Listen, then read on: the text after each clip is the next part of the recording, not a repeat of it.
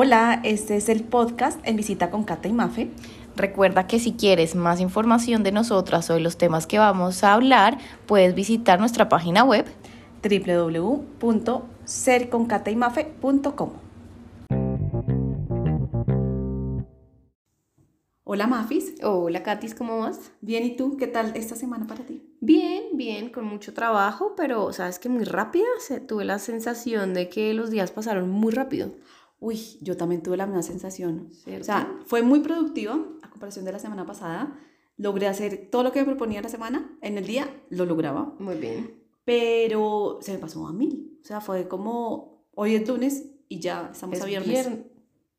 Y ya es ah, viernes. bueno, hoy lo estamos grabando viernes. hoy es viernes que estamos grabando.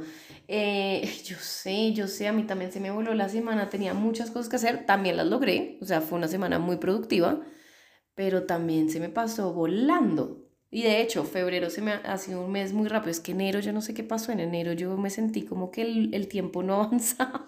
Es verdad, sí, a mí enero se me pasó bien, pero febrero se me pasó volando. O sea, es que ya la otra semana se acaba y fue como hace nada, estábamos, estaba haciendo el regalo del mes. Sí, estaba escuchando em, que como este año es bisiesto, tenemos 29 días de febrero, que de por sí ya va a ser un año importante y diferente. Pero yo nunca le había puesto atención a, los años bisiestos, de hecho no me acuerdo cuándo fue el último. Pero bueno. No, pues mira que yo este año estoy un poco desconectada con la parte astrológica. He oído ciertas cosas porque sí es importante, porque Plutón hace mucho tiempo no llegaba a Acuarios más. Nadie ha vivido en esto. Entonces ahí ha traído como mucho, sé que pues va a traer muchos cambios y muchos cambios de, pues que ya lo empezamos a ver con todo el tema tecnológico y también de mentalidad va a haber, bueno, y otra cosa que hoy también eh, con, el, con el noticiero me acordé que hace como un mes, no sé si tú sigues acá mi planeta. No, ni idea. Bueno, es otra astróloga colombiana que vive en México. Decía que Marte este año iba a estar en no sé dónde. Perdido por ahí. Perdido por ahí. Es que no me acuerdo mucho.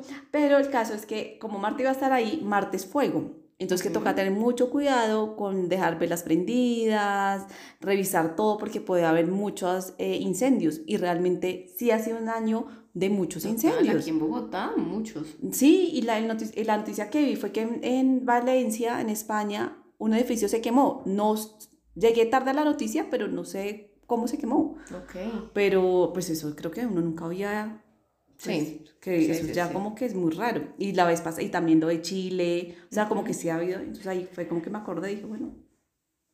Pero... interesante. Sí, pero la verdad no sé. Del año bisiesto yo tampoco sé, pero pues bueno, a lo mejor sí tiene una energía particular este año. Pues sí, vamos a ver cómo el 2024 nos sorprende. Seguro a favor. Ah, segurísimo, sí. ¿Sabes también a mí qué me ha impresionado? Por ejemplo, que cada vez estoy más conectada con mi cuerpo, como conmigo, y me doy cuenta de muchas cosas. Y es impresionante cómo somos de cíclicas las mujeres. Uy, sí, total. Y sobre todo la parte anímica, no solamente física, sino como la parte anímica, como que emoción. ya empiezo a sentir, digamos que como que me irrita más rápido ciertas cosas, o uno está como más como cansado, como aburrido, como, como más, o también como más nervioso. Y, y, me doy cuenta y digo, ah, con razón, ya estoy en qué etapa de la, de, del ciclo, no sé qué, pero es impresionante, o sea, de verdad, como es, eso desde chiquitas nos deberían haber enseñado. Bueno, es que igual también nuestras mamás ni sabían ni nadie sabía eso. Sí, pero es un conocimiento, o sea, es un conocimiento de hace muchos años, porque yo creo que los indígenas o los ancestros sí lo tenían muy claro, pero de un momento a otro se dejó de, como de tener esa conciencia.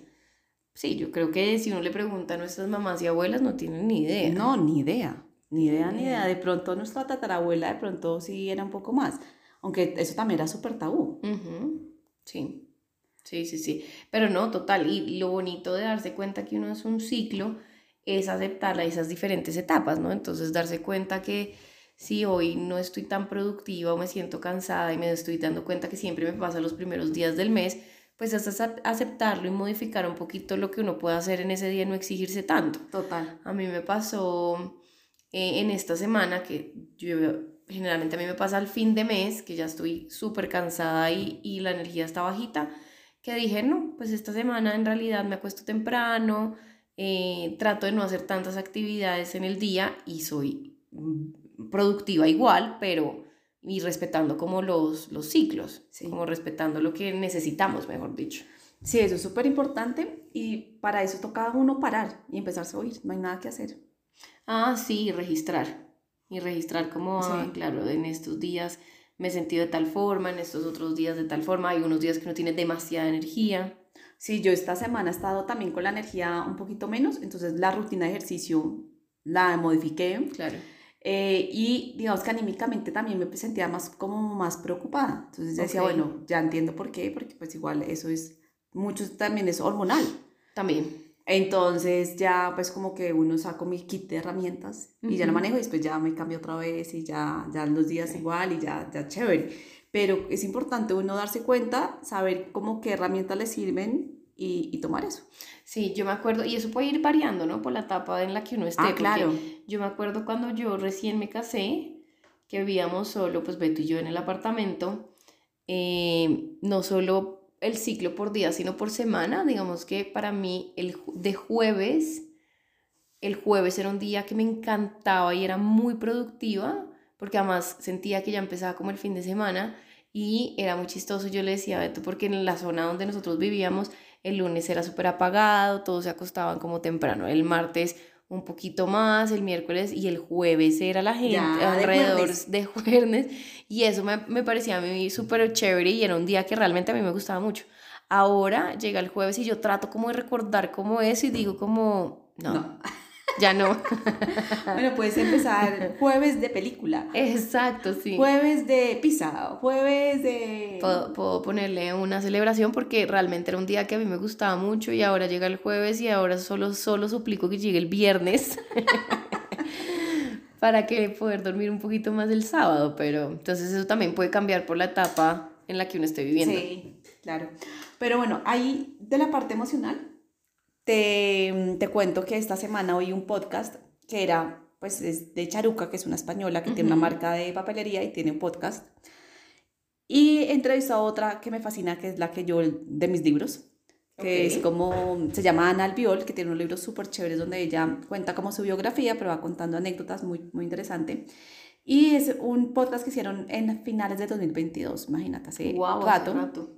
Yo no lo había oído y me lo puse a oír y dicen cosas tan interesantes que quedé pensando, además como soy tan mental, dije, Mafe es la indicada que me va a ayudar a entenderlo un poco más. y sobre todo porque si no me pasa eso, yo creo que mucha gente también le pasa lo mismo. Okay. Ellas decían como que a nivel emocional muchas veces bloqueaban sus emociones y ahora ellas ya han aprendido que las dejan, o sea, sienten una emoción y las dejan como transitar. Sobre todo ellas bloqueaban eh, emociones no negativas, pero no tan chéveres como la felicidad, la alegría, sino era más como cuando les da rabia, tristeza, preocupación, angustia, miedo, como que lo sentían y como que ahí mismo como que cambiaban y, y, dejaban de sentir eso, como que no le daban la importancia que era, pero que ahora sí le estaban dando y sentían un cambio, pero a mí mentalmente me cuesta entender, entender cómo es como dejarlo, dejar sentir, dejar, no sé, ¿sabes? Sí, bueno, digamos que el tema emocional a mí siempre me ha parecido súper chévere, pero yo creo que la premisa número uno es que es demasiado subjetiva la persona. Porque si tú me lo preguntas a mí, Mafe Gómez, a pesar de que me he estudiado un montón el tema de la emoción, yo lo vivo de una manera muy práctica, mi emoción. No desde la cabeza como tú, no desde el sentimiento como una persona puede vivirlo, sino desde la practicidad. Entonces digamos que yo siento que las emociones hay que dejarlas fluir, pero al estilo de cada persona. Es decir, no negándolas, cuando ellas dicen negándolas es cuando en realidad me pasa algo y yo ni siquiera dejo de sentir rabia, sino que lo bloqueo y sigo mi vida normal. Entonces, un ejemplo, me voy a separar de mi pareja o terminé con mi novio, igual sigo mi vida normal, todo perfecto, nada pasó, sigo con, con, con mi vida normal. Y no, o sea, si hay una ruptura, hay un duelo, pues tiene que haber una emoción anclada a eso que puede ser tristeza, puede ser miedo, puede ser rabia. Y lo que ellas dicen dejarlo fluir es reconocer cómo me estoy sintiendo. ¿Sí? Otro ejemplo, cuando uno bloquea las emociones, es, por ejemplo, no sé, tengo un cambio fuerte en mi vida. Eh, y no, no siento nada. O sea, me da igual como por lo que estoy atravesando. Cuando hay cambios fuertes en la vida, pues uno se siente ansioso, algunas personas les da ansiedad, otras personas les da como mucha felicidad. Entonces, yo siento que el dejar fluir es reconocer que las emociones siempre están con nosotros, porque además como hacen parte de nuestro cerebro, siempre están. Y hay que empezar a, a, reconocerlas poniéndoles un nombre, diciéndonos a nosotros mismos como, uy, esto me da mucha rabia o esto me da mucha tristeza. Ya después de que uno logra nombrarlas, pues ya la forma como uno las gestiona, pues depende de cada persona. De pronto tú, Cata, dices como, uy, tengo mucha rabia, pero no sé, la rabia no te genera tanta emoción como, por ejemplo, siempre ponemos yo siempre pongo el ejemplo de mi mamá, que, que a ella la rabia es una emoción que tiene que expresarla demasiado, ¿sí? Hay otras personas que la tristeza dicen como, ay, sí estoy triste, pero no lloran. Hay otras personas que lloran incansablemente cuando se sienten tristes. Entonces, pues ya la segunda parte de cómo expresamos nuestra emoción, pues es muy subjetiva. Sí, hay personas que además la tristeza la sienten en el pecho, hay otras personas que la tristeza la sienten en el corazón, hay otras personas que la tristeza la sienten en las piernas y no tienen ganas de salir de la casa. Entonces, pues ahí viene que yo sí siento que el tema de las emociones es muy subjetiva en cuanto qué sentimos y cómo lo sentimos y cómo lo resolvemos. No siempre cuando uno siente tristeza la gente hace lo mismo. Por ejemplo, tú cuando sientes tristeza, ¿qué haces, Katis? Uy, pues sabes que yo no, no soy, ese, ese, sentimiento para mí... No es tan, no, es tan recurrente. No, sabes que no. O sea, digamos que no. De pronto si siento tristeza, en los momentos más tristes uno llora. Y pero ya. Y ya. Pero así que uno diga, hoy me levanté como triste, no, no, no sé. es una emoción recurrente. Bueno, la rabia la rabia. Uy, me toca. ¿Qué haces cuando sientes rabia? Pues sí, eso sí lo expreso. Grito. Lo expresas, sí, lo dices. Lo digo, y lo, digo fuerte. Ajá. Y después. Y después sale, sale, sale ya. Entonces, eso, eso es lo que ellos dicen que hay que dejarlo salir, obviamente en una medida justa, porque pues si yo tengo rabia y estoy al frente de mi jefe y le grito y le pego, pues sí no estamos siendo tan inteligentes emocionalmente, ¿sí? Entonces yo puedo tener mucha rabia con mi jefe o con una situación del trabajo, pero pues no voy a lanzarle cosas ni le voy a gritar, ¿sí? Entonces ahí uno tiene que expresar su emoción, pero de una manera suavizada o de pronto salirse de ese momento que me da mucha rabia, tomar agüita, decirnos a nosotros, vivir la emoción, que es lo que ellas dicen como tengo rabia por esta situación, pero pues no, no la voy a expresar con una persona que de pronto no es la indicada que que es mi jefe, entonces me calmo y resuelvo la situación desde una emoción mucho más tranquila. Hay una teoría súper bonita que es la de los tres cerebros y ellos nos dicen que hay emociones muy primitivas, que es como el cerebro reptil que compartimos con los animales, que además nuestra reacción ante esas emociones pues es súper adaptativa, ¿no? Entonces eh, tenemos tres reacciones primarias. Una es atacar, otra es salir corriendo, como evitar, y otra es lo que ellos llaman como hacerse el muerto, que muchos animales lo hacen, que es como cuando uno queda como en parálisis, como en shock, exactamente. Y esas emociones tan, ellos lo llaman cerebro reptiliano, pues son las emociones que por lo general tenemos que regular más, porque por ejemplo, eh, no sé, yo voy en la calle, me atracan, yo mafe, mi reacción no es ni hacerme la muerta, ni salir corriendo, sino atacar, ¿sí? Y es tenaz, pues porque está mi vida como corriendo en, en peligro.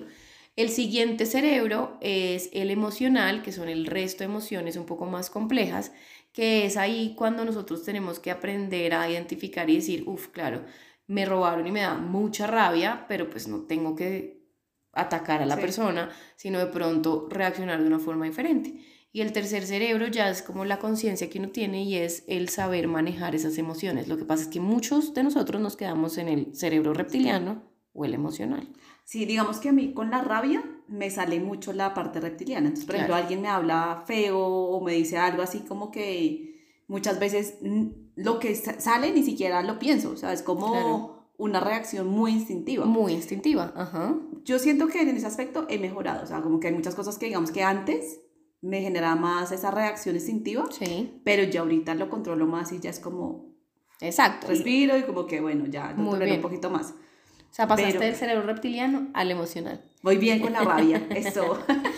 a mí, por ejemplo, la rabia es una emoción que mi reacción reptiliana es huir. O sea, cuando a mí me da rabia algo, prefiero salir corriendo y no tener que confrontarlo porque puedo llegar a ser también muy agresiva, como tú dices, como muy, porque además la rabia, hay, otro aspecto de la emoción que es súper bonito y es que cada emoción tiene un sentido y una función para cada persona. Para, la rabia para muchos en general es una emoción a la defensiva, o sea que cuando uno se siente ofendido o maltratado sale como a defensa de, de lo que es uno. Entonces por lo general sale con mucha fuerza, ¿sí? es una emoción que generalmente impulsa mucho. Entonces, pero yo prefiero salir corriendo, la verdad. Ya también la he manejado y también sé que no puedo salir corriendo, pero pues trato de respirar profundo, decirme cómo vivir la emoción y decir, bueno, tengo rabia, esta situación me, me saca, pero pues tengo que afrontarla de una forma diferente. Sí, total.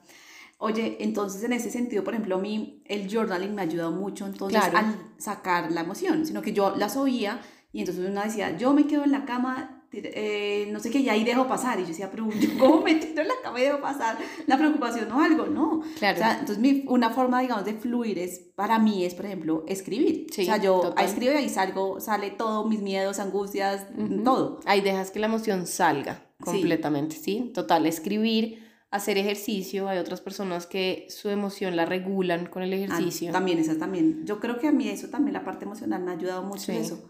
Como... Eh, eh, pues como hago ejercicio todos los días, y eso que yo no hago ejercicio una hora, hago 15, 20 minutos. Pero eso me ayuda como a... A, regularte, sí. a que la emoción salga y, y se exprese de una forma diferente. Hay otras personas que el pintar, colorear, eh, oír música, eh, bueno, de pronto ella acostarse y, y meditar sus emociones. Hay otras personas que necesitan eh, hablarlas, a ah, bueno, a mí también. a mí también me funciona un montón. Así, así la otra persona no me diga nada, pero simplemente decir como, uff, hoy fue un día difícil y tuve rabia, ya. Sí. Sale, sale del cuerpo. Pero si uno no lo expresa, si uno no escribe, si uno no hace ejercicio, si uno no lo cuenta, si uno no lo saca, pues se queda estancado en el cuerpo. Y mm. eso sí genera enfermedades. Ah, oye, pero entonces muy interesante porque entonces yo sí de una forma ya lo, hace. lo hago, lo y creo que lo hago todos los días sin darme cuenta. Claro. Ah, porque yo sí quedé pensando y decía, pero ¿cómo uno me, no, no, la bloqueo? Yo, ¿será que la estoy bloqueando por describir? Yo, o sea, como que estaba, ahí creo que me está dejando llevar por mi mentalidad súper mental, mental, mental y, y tampoco. No, de acuerdo. Si, si uno ya la escribe y uno escribe y sale que se sintió de tal forma en el día, pues ya salió la emoción. Lo que pasa es que hay personas que en realidad uno les dice cómo te sientes y no tienen ni idea. Ni idea. Ni idea. Yo he tenido pacientes que en realidad ante una situación yo les digo, pero ¿cómo te sentiste? Y me dicen que tengo que responder. O sea, no tienen ninguna información de su emoción y es algo demasiado importante en la vida de nosotros. Sí, sí, nos dan mucha emoción. Por ejemplo, esta, mucha información, perdón, esta semana que amanecía, digamos, más preocupada de lo normal, que las, no, realmente llevaba mucho tiempo sin sentir preocupación. O sea, como que realmente estaba en una situación muy plena, como les conté en ese, y lo sigo, o sea, de verdad me sigo sintiendo muy feliz. Em, pero me levantaba como con esa preocupación. Entonces hice journaling, no sé qué escribí, y descubrí que detrás de la preocupación estaba un miedo. Un miedo. Entonces fue, fue muy interesante porque pues hice, bueno, y ya después hice eso y ya era como, oh, otra vez ya estaba feliz y contenta, disfrutando, disfrutando la vida y todo. Pero entonces decía, ¿será que no dejé? ¿Será que bloqueé la emoción? ¿Será que tengo que pasar más tiempo ahí para, para que no se haya liberada? Pero no, creo que sí. No, haciendo perfecto, perfecto, porque te tomaste el tiempo, la identificaste, supiste de dónde viene la preocupación y es un miedo. Y lo que llaman los expertos, pues es que la gestionaste, es decir, que ya la resolviste y ya. Sí.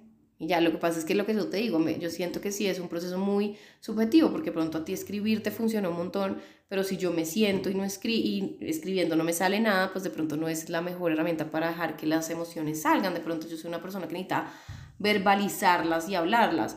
Hay otras personas que prefieren dibujarlas. Hay otras personas que, que son más como de contacto, entonces necesitan ir a pegarle a un sitio de boxeo y sacar toda su rabia y su furia por ahí. Y todo está perfecto, o sea, todo es válido mientras, mientras tú sientas que eso te descarga emocionalmente. Hay personas que ir a la naturaleza ya, o sea, van a un paseo donde se conectan con el agua, el aire, tocan el pasto y es como, uff, me siento mucho mejor.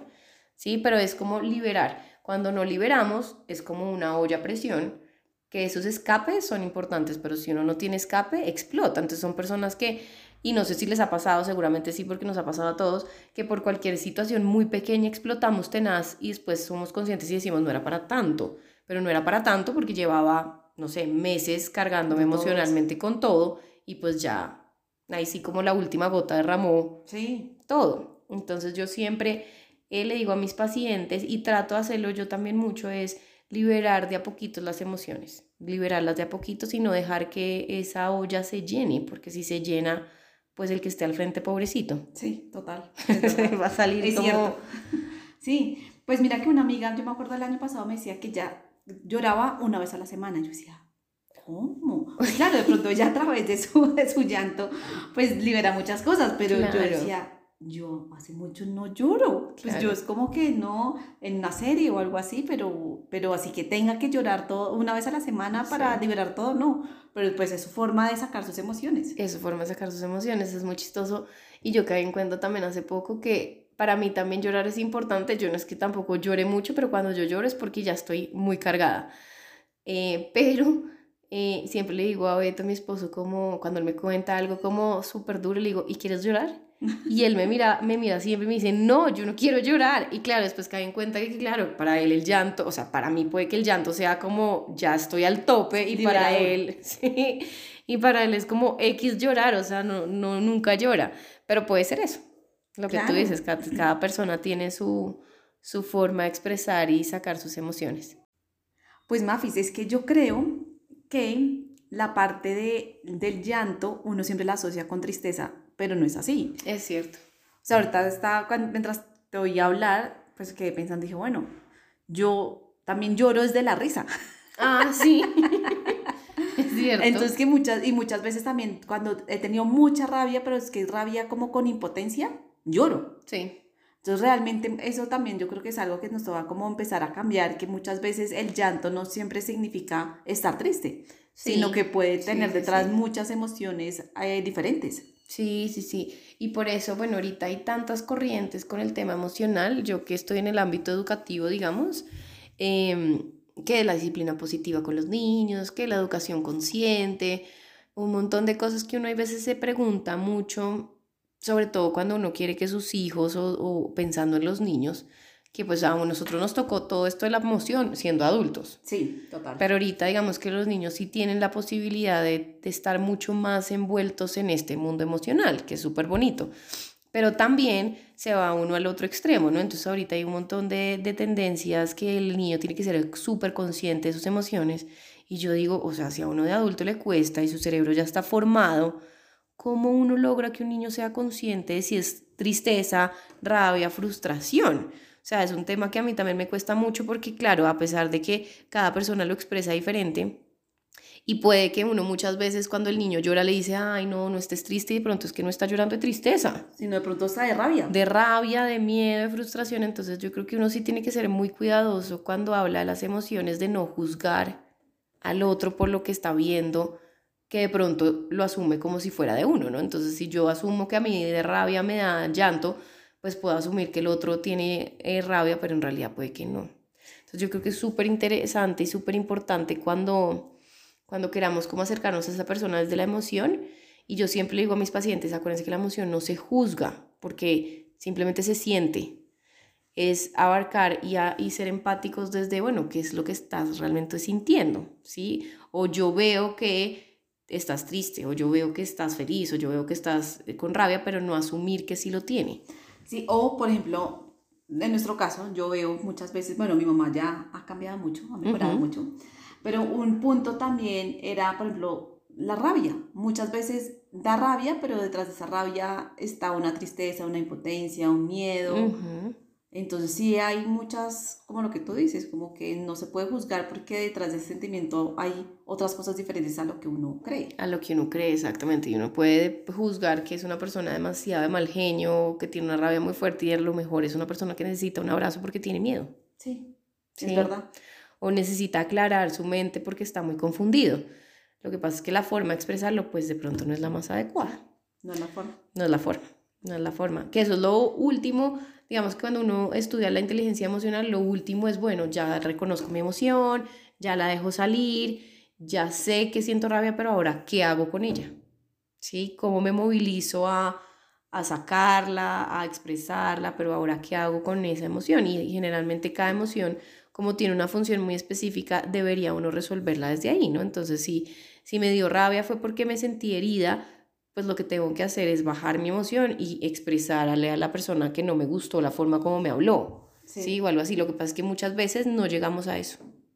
Se queda ahí. Se queda solo en lo o que... me dio rabia y ya. Me dio rabia y ya, pero no lo soluciona. Entonces, cuando uno ya logra solucionar su emoción, es súper bonito porque además en próximas situaciones tú ya sabes, ¿sí? Tú ya dices, me volvieron a hablar feo, me volvió a dar rabia, pero ya sé cómo manejarla y no me, digamos, no me Sí. enloquezco por eso. Y bueno, y yo creo que también va un poco ligado también de aprender a poner límites. Claro, Porque pues igual tampoco uno puede dejar que la gente le hable feo porque está como en rabia o Ah, sí. aficionado y pues y también eso me da más rabia a uno y entonces queda como una mezcolanza ahí, sino que también pues uno toca poner, aprender a poner límites. Yo creo que más bien cuando uno está con sentimientos o pues perdón, con emociones así como sobre todo con la rabia que muchas veces eh, con tanta rabia puede ir a, la, a otras personas, es como encerrarse en un cuarto como Sí. solito y gestionarlo y, re- y hacer como su parte de introspección. total. Es como las pataletas de los, de los niños, o sea, cuando uno está en pataleta o el niño está en pataleta, ni te va a oír, ni te va a escuchar y de pronto sí va a ser muy grosero, entonces es preferible que le pase y luego uno sí decide, ok, ¿qué me ¿Qué pasó? fue? Y cómo lo resuelvo. Sí, eso es una muy buena estrategia. Y no significa que no esté, eh, que esté evadiendo la emoción, simplemente la estoy bajando porque está en un nivel muy alto. Las emociones también tienen intensidades y hay personas que son muy intensas a nivel emocional. Hay Sí. otras que son muy planas, que uno ni, ni se da cuenta y dicen, es que tengo rabia, y uno ni se da cuenta que tiene rabia porque es como, Sí, estoy, estoy feliz. Sí, Igual. y tiene la misma cara. Ay, yo se me acordé cuando teníamos solo para ti, uno de nuestros proveedores era muy, muy plana o es muy plana eh, emocionalmente, que digamos que yo me acuerdo cuando yo le estaba vendiendo como el, el, la- el, pues, el almacén para que fueran su proveedor, no sé qué, era muy difícil leerla, pues digamos que uno como vendedor, pues de aparte comercial, uno siempre está leyendo a las personas Claro. para saber si le interesa, cómo va, ¿no? Y esa persona era muy difícil porque era plana, o sea, muchas veces decía, sí, estoy contenta, pero ni siquiera una sonrisa y uno como, de verdad. Queda uno perdido. Sí, entonces uno como que para, no solamente para la parte de rabia o tristeza, como, como, nega- como emociones más Fuertes, sí. sino también como para las de alegría, felicidad, que es como, tampoco, que son muy planas, es Sí, verdad. sí, sí, sí, hay personas que son emocionalmente, pues sí, la intensidad es como muy bajita, entonces son muy planos. Pero imagínate, Katy, es que somos tan, o sea, la emoción es tan importante para nuestra vida que somos expertos leyendo expresiones faciales y los niños desde muy pequeños, lo- por ejemplo, como no, no saben hablar, son expertos en, eh, o sea, nuestro cerebro es experto en leer las emociones de las otras personas, simplemente por la cara. Y si uno, uno hace un test, y por eso los emojis y todo funcionan tanto, porque en realidad con solo mirar a la persona, uno ya muchas veces sabe, identifica cómo más o menos está sintiendo esa persona. ¿Sí? Por los gestos sí. de, de nuestra cara, porque hay una zona especial del cerebro que está diseñada solo para leer expresiones faciales. Oye, yo te mandé, no sé si esta semana pudiste leer un artículo que yo todavía falta terminarlo de leer, que es, decía que no tenemos cinco sentidos, sino siete. Y hablaba de eso, que el cerebro, cuando nos levantamos ahí mismo, como que revisa que todo esté funcionando. Y si uno está así como con la expresión de la cara, está como, eh, como de bravo, Ujú.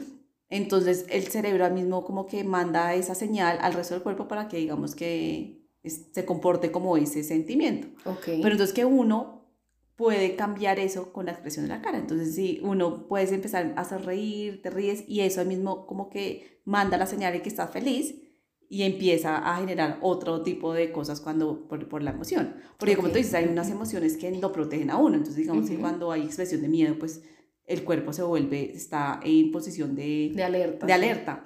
Pero entonces es súper interesante porque lo que tú dices, o sea, como que no solamente eh, sirve para uno darse cuenta de los demás, sino, in- pues, o sea, uno. nuestra cabeza, nuestro cerebro ya lo, lo, lo detecta. Oh, eso está súper chévere. Sí, te recomiendo que lo leas. Es largo, yo todavía no lo he terminado, pero me pareció súper, súper interesante este artículo que salió en la BBC. Ok, súper porque además muchas veces uno ni siquiera es consciente de su propia expresión. A mí me ha pasado que, que alguien dice como, estás brava y uno, ¿por qué? Y de pronto es la expresión de los ojos, la expresión de la mirada que de pronto lleva a la otra persona a pensar eso. Y muchas veces uno sí tiene expresiones muy inconscientes, ¿no? Que, que de pronto siendo las conscientes uno dice, uy, no, de pronto sí, tengo que abrir más los ojos, sonreír más para que cambie el, el mood del día. Sí, por ejemplo, decía que con el celular uno siempre vive como jorobado, ¿no? Como que... Claro. Eh, y eso es una señal que está como de tristeza y como de preocupación para, la, para el cerebro. Entonces eso manda una señal, pues digamos que genera unas sustancias diferentes, yo no sé, yo no sé muy bien de, de, eso, pero, pero entonces por eso era también, también es importantísimo la postura. Porque imagínate, entonces para ti siempre vas a estar, si uno está todo el tiempo jorobado viendo hacia el celular. Triste. Es como vives triste. Ok. Y entonces eso genera pues más depresión y más preocupación y pues muchas más cosas. Entonces pues que eso también era súper importante. Mm, muy interesante. Sí, entonces también, si quieres ser más feliz, ríe. A levantarse sonriendo. Sí. Mirar hacia arriba, la cabeza. La cabeza recta. Pero bueno, es un tema súper chévere, Maf. Es súper chévere, a mí me encanta. Y también muy importante, o sea, yo creo que aprender a gestionar las emociones es la clave. Sí, dan mucha información. En realidad es como, es como una brújula. Yo digo que la cabeza nos sirve mucho, obviamente, pero el corazón con las emociones es como una brújula. O sea, te sirve para saber si, si estás bien, no estás bien, si te gusta, no te gusta, eh, si por ahí es el camino, no es el camino, eh, si me da bienestar. O sea, para mí es como una brújula. Sí, es súper importante. Y por eso nosotros también en nuestras zonas violetas, que, ah, oye, hoy vamos a hablar de eso. Vayamos. bueno, ya será para lo próximo. Em, pues es tan, es tan importante. O sea, yo creo que nosotros somos unos seres integrales, o sea, o sea, la, la mente es tan importante como las emociones. O sea, si hay una que, que está fallando, pues también se va a ver afectado el resto de las cosas. Sí, total, total. Sí, nuestro cuerpo funciona como si fuéramos como un relojito. O sea, todo, cada pieza es importante y si se descompone, se descompone el resto del sistema. Exacto. Entonces es chévere. Sí, hace parte de lo que iremos trabajando para nuestras zonas violetas. Exacto. Y bueno, gracias por oírnos. Ya se nos acabó el tiempo hoy. Fue, se pasó rapidísimo. Rapidísimo. Eh, para el próximo podemos a, empezar a explicar qué son las zonas violetas. Si no, vayan a nuestro Instagram y vean el último live, el live que se llama así, donde ahí les, les empecé a explicar qué es. Y también quería hablar en este podcast de una cifra más que quedé impresionada, pero ya la dejaremos para la próxima, que el 80% de los suicidios que se producen a nivel mundial son de hombres, algo que nunca me imaginé que fuera tanto. Es muy alto. Muy alto y cosa que fuera tan diferente entre proporción entre hombre y mujer. Mm. Bueno, sí. Que pensar también. Sí, pues un tema que me pareció interesante, que ya lo tocaremos en el próximo. Y las zonas violetas también nos hace falta por tocar. Y bueno, también hay otros temas que ya me han sugerido. Ay, buenísimo. O sea, tenemos mucho, de, qué, hablar. Y bueno, nos cuentan cómo les parecen en esos episodios y nos vemos dentro de ocho días. Listo, Katy, chao, descansa. Bueno, un beso, chao. Si te gustó toda la información que estuvimos hablando con Cata, te invitamos a que vayas a nuestra página web www.serconcataymafe.com